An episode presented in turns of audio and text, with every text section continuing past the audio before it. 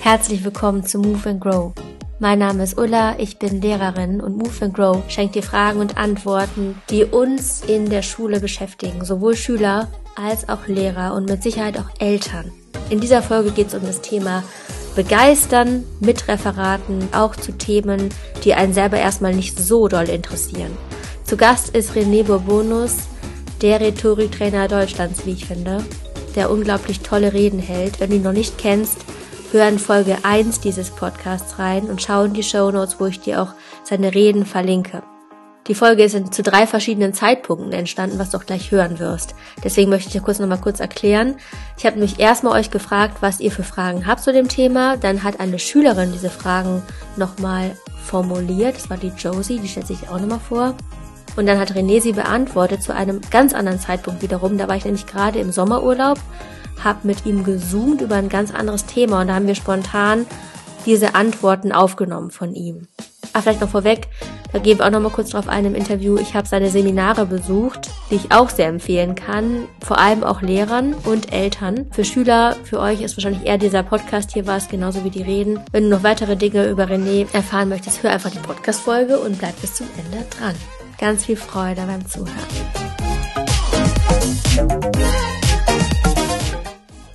Hi Josie, super, dass du da bist und stellvertretend für viele Schüler die Fragen an René formulierst. Magst du ganz kurz dich vorstellen, wer bist du? Ja klar, ähm, ich bin Josie, haben Sie ja eben erwähnt. Ich besuche die EF, also die zehnte Klasse eines Gymnasiums und wurde eben von Frau Riemer angesprochen, ob ich Interesse halte, an diesem Podcast mitzuwirken. Und da ich dieses Interesse habe, habe ich jetzt eben die Möglichkeit, eine Frage an René zu stellen, worüber ich mich sehr freue. Super. Welche Frage ist dir denn, liegt dir denn besonders am Herzen oder welche würdest du sagen, ist besonders wichtig für euch? Und zwar habe ich da eine Frage formuliert, die ähm, beschäftigt sich mit Referaten, weil ich eben glaube, dass sehr viele Schüler eben auch im Laufe der Oberstufe häufig mit dem Thema Referate erstellen konfrontiert werden. Und dort habe ich mir eben eine Frage formuliert und die möchte ich auf deine Website beziehen, René. Und zwar hast du ja dort direkt am Anfang den Satz stehen, dass ein Redner nur so viel Begeisterung entfachen kann, wie er selbst empfindet. Und diesen Satz würde ich jetzt eben gerne auf die Situation eines Referates übertragen. Und zwar, wie kann man Referate halten, sodass die Zuhörer dabei bleiben, es interessant finden und nicht abschalten? Und eben sowohl, wenn man das Thema selbst interessant findet, als auch, wenn man das Thema des Referats eigentlich selbst nur mäßig interessant findet, aber es trotzdem irgendwie so gestalten soll, dass der Leser bzw. der Zuhörer Interesse daran hat. Super Frage. Gerade auch, weil es ganz oft ist, dass wenn man dann Referate vergibt, äh, dass da auch Fächer manchmal ausgesucht werden, die man nutzt, um die Note so ein bisschen aufzubessern. Und meistens sind es dann Fächer, wo man eigentlich so ein bisschen weniger motiviert ist oder nicht so ganz den Anschluss hat manchmal. Also so erlebe ich das zumindest, dass Schüler, die ähm, in meinen Fächern manchmal so ein bisschen hinterher sind und sagen, hm, irgendwie bin ich mit meiner drei oder vier nicht ganz so zufrieden, wie kann ich mich da verbessern? Genau. Und die sagen auch so von sich aus dann oft, ja, mir liegt das eben nicht so sehr und wie kann ich das tun? Und da besteht, glaube ich, auch in anderen Fächern wahrscheinlich ab und zu das Problem. Sehr schön. Wundervolle Frage. Danke dir, Josie. Und hier kommt jetzt Renés Antwort. Also, das ist eine ganz interessante Frage, weil das haben ja nicht nur Schüler, das haben ja ganz viele Menschen, die irgendwie für Produkte oder Dienstleistungen auch schon mal gerade stehen müssen, die sie vielleicht selber gar nicht so spannend finden. Und äh, die Erfahrung, die ich gemacht habe, es gibt ja so Leute, die sich dann aber dafür begeistern können. Und ich glaube, ich halte es theoretisch grundsätzlich für möglich, dass man sich so gut wie für alles begeistern kann. Also ich kenne Leute, die sind so begeistert von Schraubendrehern, oder von diesen Zyklopzangen. Also Ralf Tessun, den treffe ich nächste Woche wieder, wenn der ähm, anfängt über sein Werkzeug, das ist be bescheuertes Werkzeug, ja, zu reden, da habe ich Tränen des Glücks in den Augen, weil ich denke, wie kann das sein, dass jemand so viel Begeisterung selber hat für sowas? Das heißt, es ist ein sehr schwieriger Weg, aber es ist der beste Weg, dass man sich dann eben dafür begeistert. Und wenn ein so ein Gryphius-Text aus dem Barock irgendwie total dämlich vorkommt, dann kann man aber vielleicht mit dem Text so lange arbeiten und vielleicht Leute fragen, die den Text gut finden, warum sie den gut finden, dass man sich selbst dafür ein bisschen mehr begeistern kann. Denn eine, Rede kommt immer Aristoteles von innen nach außen. Und ähm, von daher ist das, gibt es keinen leichten Weg. Also man kann keinen Stimmführungstrick oder ein, eine Handbewegung machen, die dann Begeisterung simuliert. Ja. Ja. Das war ein Teil der Frage. Es gab auch noch einen zweiten Teil der Frage. Mhm. Ich glaube, dass, ja, dass man, wie kann man dafür sorgen, dass Zuhörer beim Referat dabei bleiben, Interesse entwickeln und begeistert sind? Gut, da weißt du ja schon einiges, da hast du ja einiges schon mitgenommen. Mhm. Ähm, was, was du in Schritt zwei warst du noch nicht, ne? Da bin ich im September dann. Was wir möglicherweise da noch neben Storytelling und so, so ein paar, da gibt es natürlich, da könnte ich jetzt ein, sechs Tage Rhetorik-Seminar zu machen zu dieser Frage. Aber was ich, was ich wichtig finde, wenn man eben kein Schauspieler ist, was wir alle nicht sind, um so ein bisschen auch in die Stimmung zu kommen, kann man sich manchmal so Ankersätze schaffen. Ne? Und ähm, dass man dass man sich selber manchmal so sagt, ist das nicht interessant? Ist das nicht der absolute Wahnsinn? Also wenn man sich manchmal solche Ankersätze äh, schafft, die muss man ja gar nicht laut aussprechen, das wäre albern, aber wenn man die nur denkt, äh, verändert sich natürlich körpersprachlich, stimmlich schon extrem viel. Ja. Super. Und wenn man selber begeistert wirkt, dann springt so eine Begeisterung. Also ich bin immer wieder erstaunt. Ich hatte jetzt eine Seminarteilnehmerin, die fürs Alte Testament wirbt. Theologin, und ich bin so weit weg vom Alten Testament. Aber wenn die äh, darüber spricht, ich könnte der stundenlang zuhören, weil die selber so extrem begeistert ist davon. Und das springt einfach über. Also man kann sich, es gibt auch Leute, es ist eine junge, äh, bildhübsche Frau. Also man stellt sich das ja dann irgendwie auch total komisch vor. Also manchmal denkt man ja, Theologen, das wären irgendwelche Leute, die es sonst nicht geschafft haben. Aber es ist eine wunderbare Frau und, äh, und hat eine Begeisterung für dieses Alte Testament, dass du denkst, sag mal, das ist der Wahnsinn. Ja. Und ähm, also man kann, glaube ich, schon auch für die irrsinnigsten Themen Begeisterung entwickeln. Mhm. War bei mir also. auch so damals. Ich hatte keinen Kopf für bestimmte Themen Geschichte und weil ich sie lernen musste und je tiefer ich reingegangen bin und je mehr ich auch wusste und dann auch was Sachen wiedererkannt habe tatsächlich, desto mehr konnte ich mich dafür dann irgendwie begeistern.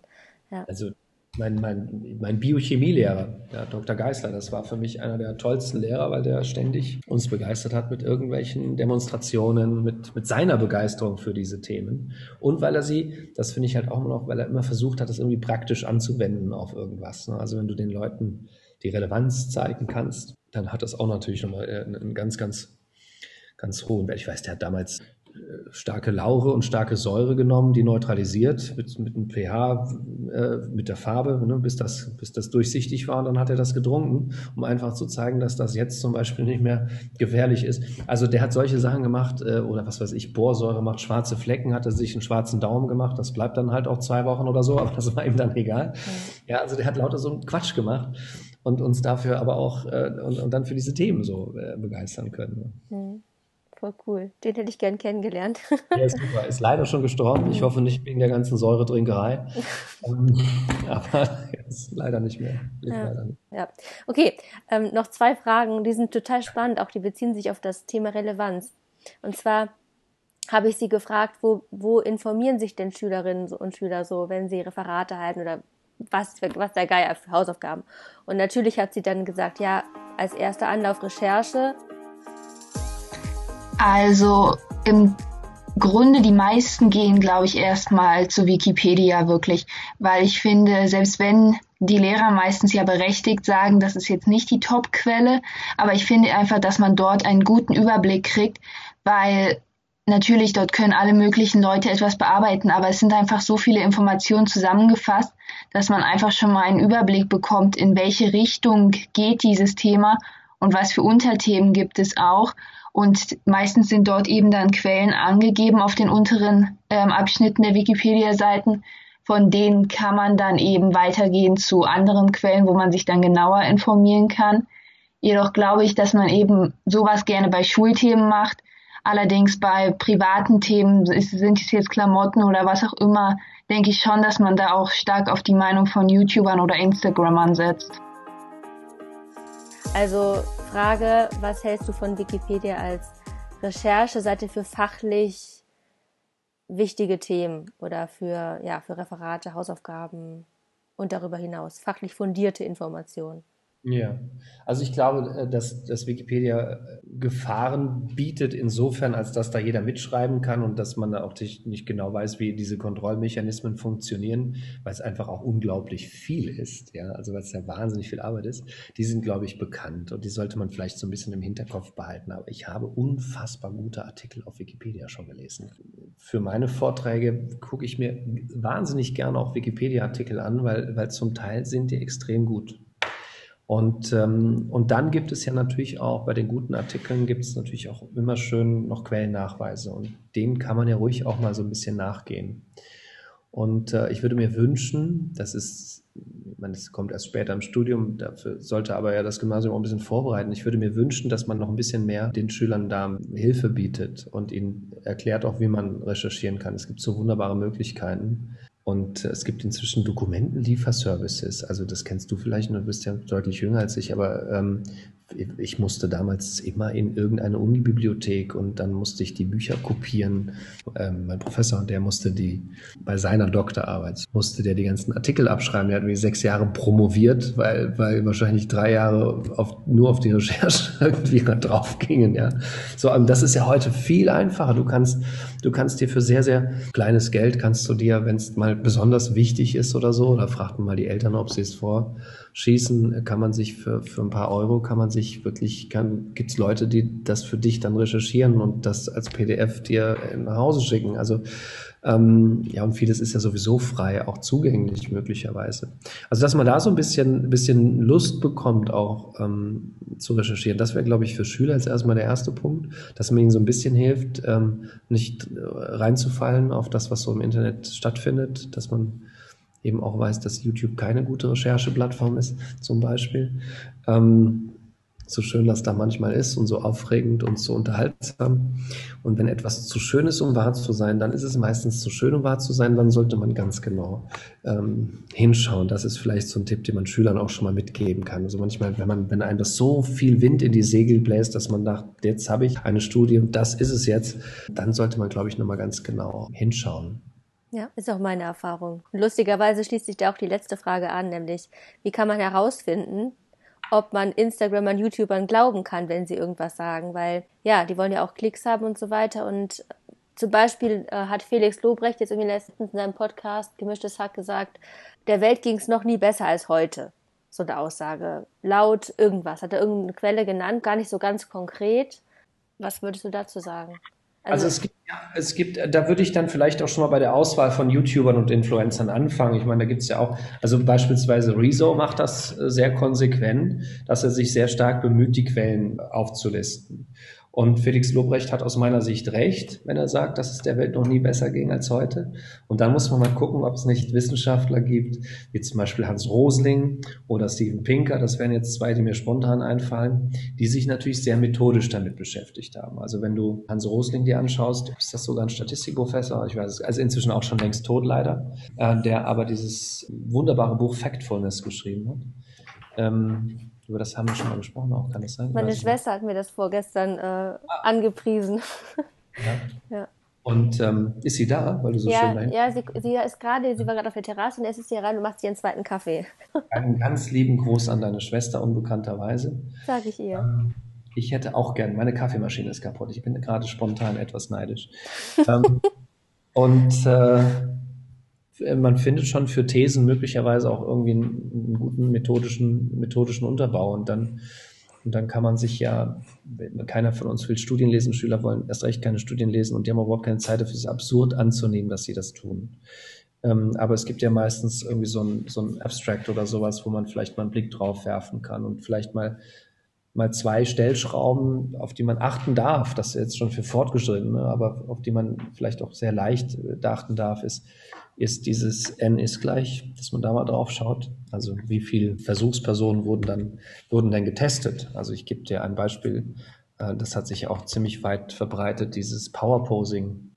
Da bin ich jetzt gerade sehr stark noch am, selber noch am, also da ist es auch Recherche, ist nicht mehr eindeutig, zu schauen, ob das überhaupt, äh, also man sagt, diese Studie ist nicht replizierbar, das ist schon mal das erste, Replizierbarkeit. Und das zweite ist, sie hat n ist gleich 54 oder so. Und das ist ein Witz. Und da kann man dann skeptisch werden. Also bei der Impfung wurden, glaube ich, jetzt für BioNTech wurden knapp 60.000 Menschen getestet. Und da kann man dann irgendwann sagen, okay, das ist repräsentativ, aber N ist gleich waren 50 ist ganz sicher nicht repräsentativ. Und ähm, da muss man dann, das sind so zwei Dinge, wo man vielleicht hinschauen kann. Aber jetzt, äh, das ist so, so ins Detail wollen die Schüler ja gar nicht gehen. Aber äh, vielleicht wichtig ist zu schauen, finde ich nicht einen YouTuber, den ich geil finde und der gleichzeitig aber auch, anders als Felix Lobrecht jetzt sagt, guck mal, das ist die Quelle. Rezo macht das zum Beispiel oder MyLab. Das ist auch so ein, finde ich, macht Spaß, ja, ist relativ easy zuzuhören und sie setzt eben auch dann in die, wie heißt das? Also sie setzt dann die Links dann da rein. In, die, man, in die Kommis, sagt Felix noch. Ja, Kommis oder, oder ähm, Beim Podcast ist es Show Notes, aber ich glaube bei, ja. YouTube, bei YouTube, bei YouTube weiß ich gar nicht, ist auch egal. ja. Auf jeden Fall äh, kann man ja da vielleicht schon mal anfangen bei, bei so einer Vorauswahl. Und, ähm, und wenn man dann so eine Frage hat, also wenn jetzt, finde ich auch spannend, wenn so ein Felix Lobrecht die Frage aufwirft oder sagt, äh, eine Behauptung in den Raum stellt, die es ging der Welt niemals besser, dann kann man sich natürlich mal die Frage stellen, und da würde ich dann vielleicht auch mit Google mal anfangen und gucken, was passiert. Und dann findet man bestimmt aber auch irgendwann relativ schnell so Leute wie Rosling oder Pinker oder whatever. Super. Aber da, da bliebe ja schon wieder der Tipp, äh, zu sagen, wenn es total schön ist, dann, dann gucke ich halt ganz genau hin. Richtig, ja. Deswegen ja. war das auch echt ein fließender Übergang zwischen diesen beiden Fragen. Ja, mhm. ja, genau. Und die, die Gegenmeinung, das finde ich auch mal spannend, dass man einfach mal so tut, mal einen Tag lang so tut, als wäre man der anderen Meinung und auch da mal äh, anfängt, vielleicht zu recherchieren. Also man kann ja mit der These, auch mit der Welt ging es noch nie schlechter, kann man ja auch schon mal, kann man ja mal hantieren und mhm. gucken, was passiert. Und das finde ich halt auch so, so ein dialektisches Prinzip, vielleicht um sich ein bisschen zu klären, ist vielleicht auch nicht verkehrt. Ja, richtig gut. Vielen Dank. Guck mal, haben wir das auch noch hier abgeschlossen. Cool, hätte ich gar nicht gedacht. Mir ist es spontan gerade eingefallen. Danke, René. Da nicht für. Ich wünsche euch noch einen ganz, ganz schönen Urlaub. Danke. Und dir einen schönen Tag und lass, lass, äh, beaufsichtige den Bodenleger? Der Fliesenleger. Fliesenleger, ja. Fliesenleger. Bodenleger. Bodenleger. Dem wir lesen keine Fliesen. Also von daher ist Bodenleger richtiger. Ja. Mhm. ja. Mach ich. Gut. Und ich hoffe, dass du irgendwie noch einen Kaffee bekommst heute. Hm? Ich, ich sehe das schwarz, um ehrlich zu sein. Aber aber du wirkst, du wirkst frisch und wach, du brauchst keinen. Das ist nur Total Einbildung. Gelogen, aber sehr nett von dir. Okay, gut. Mach's gut, ciao. Ich wünsche dir ganz viel Begeisterung bei deinem nächsten Referat. Und was wirklich köstlich ist, der äh, Felix Lobrecht hat ja in dem Podcast gesagt, die, der Welt ging es noch nie so gut wie jetzt. Die Quelle wusste ich nicht oder hat er nicht genannt. Dann hat René von dem Buch Factfulness gesprochen und genau das meinte Felix Lobrecht sogar. Das hat er aber erst in der darauffolgenden Podcast-Folge, die ich damals noch nicht gehört hatte, gesagt. Also, so schließt sich der Kreis. Auch das Buch ist sehr zu empfehlen. René hat's gelesen, meine Schwester hat's gelesen, ich noch nicht. Ich empfehle dafür die drei Bücher von René, die ich gelesen habe, nämlich Respekt, Klarheit, Relevanz. Das sind die Titel von jeweils drei Büchern, also ein Titel, ein Begriff. Und ich muss sagen, wenn man diese Bücher gelesen hat, dann hat man wirklich ein anderes Gefühl in Bezug auf ähm, die drei, ja, die drei Bereiche Respekt, Klarheit und Relevanz. Und wenn man sich darüber ein bisschen mehr im Klaren ist, wie man respektvoll lebt, wie man Respekt bekommt, wie man Klarheit in sich schafft und Klarheit auch in den anderen und klar kommunizieren kann. Und das dritte, wie man sich selber darüber im Klaren ist, was für ein relevant ist dann macht das Leben auf eine ganz andere Art und Weise Sinn. Punkt. Also schau in die Show Notes, wenn du auch diese Bücher lesen möchtest. In unserer Schulbibliothek stehen die sogar. Wenn du Eltern bist, im Januar kommt das neue Buch von René, das heißt, ich zähle jetzt bis drei. Und das handelt von der Eltern-Kind-Kommunikation. Darauf freue ich mich auch schon sehr. Aktuell lese ich das Buch Schnipsel auch zu empfehlen. Findest du alles in der Podcast-Beschreibung. Ich wünsche dir eine wunderschöne Adventszeit und freue mich, wenn du den Podcast bewertest bei iTunes, Apple Podcast. Und bis nächste Woche, lass es dir gut gehen. Ciao.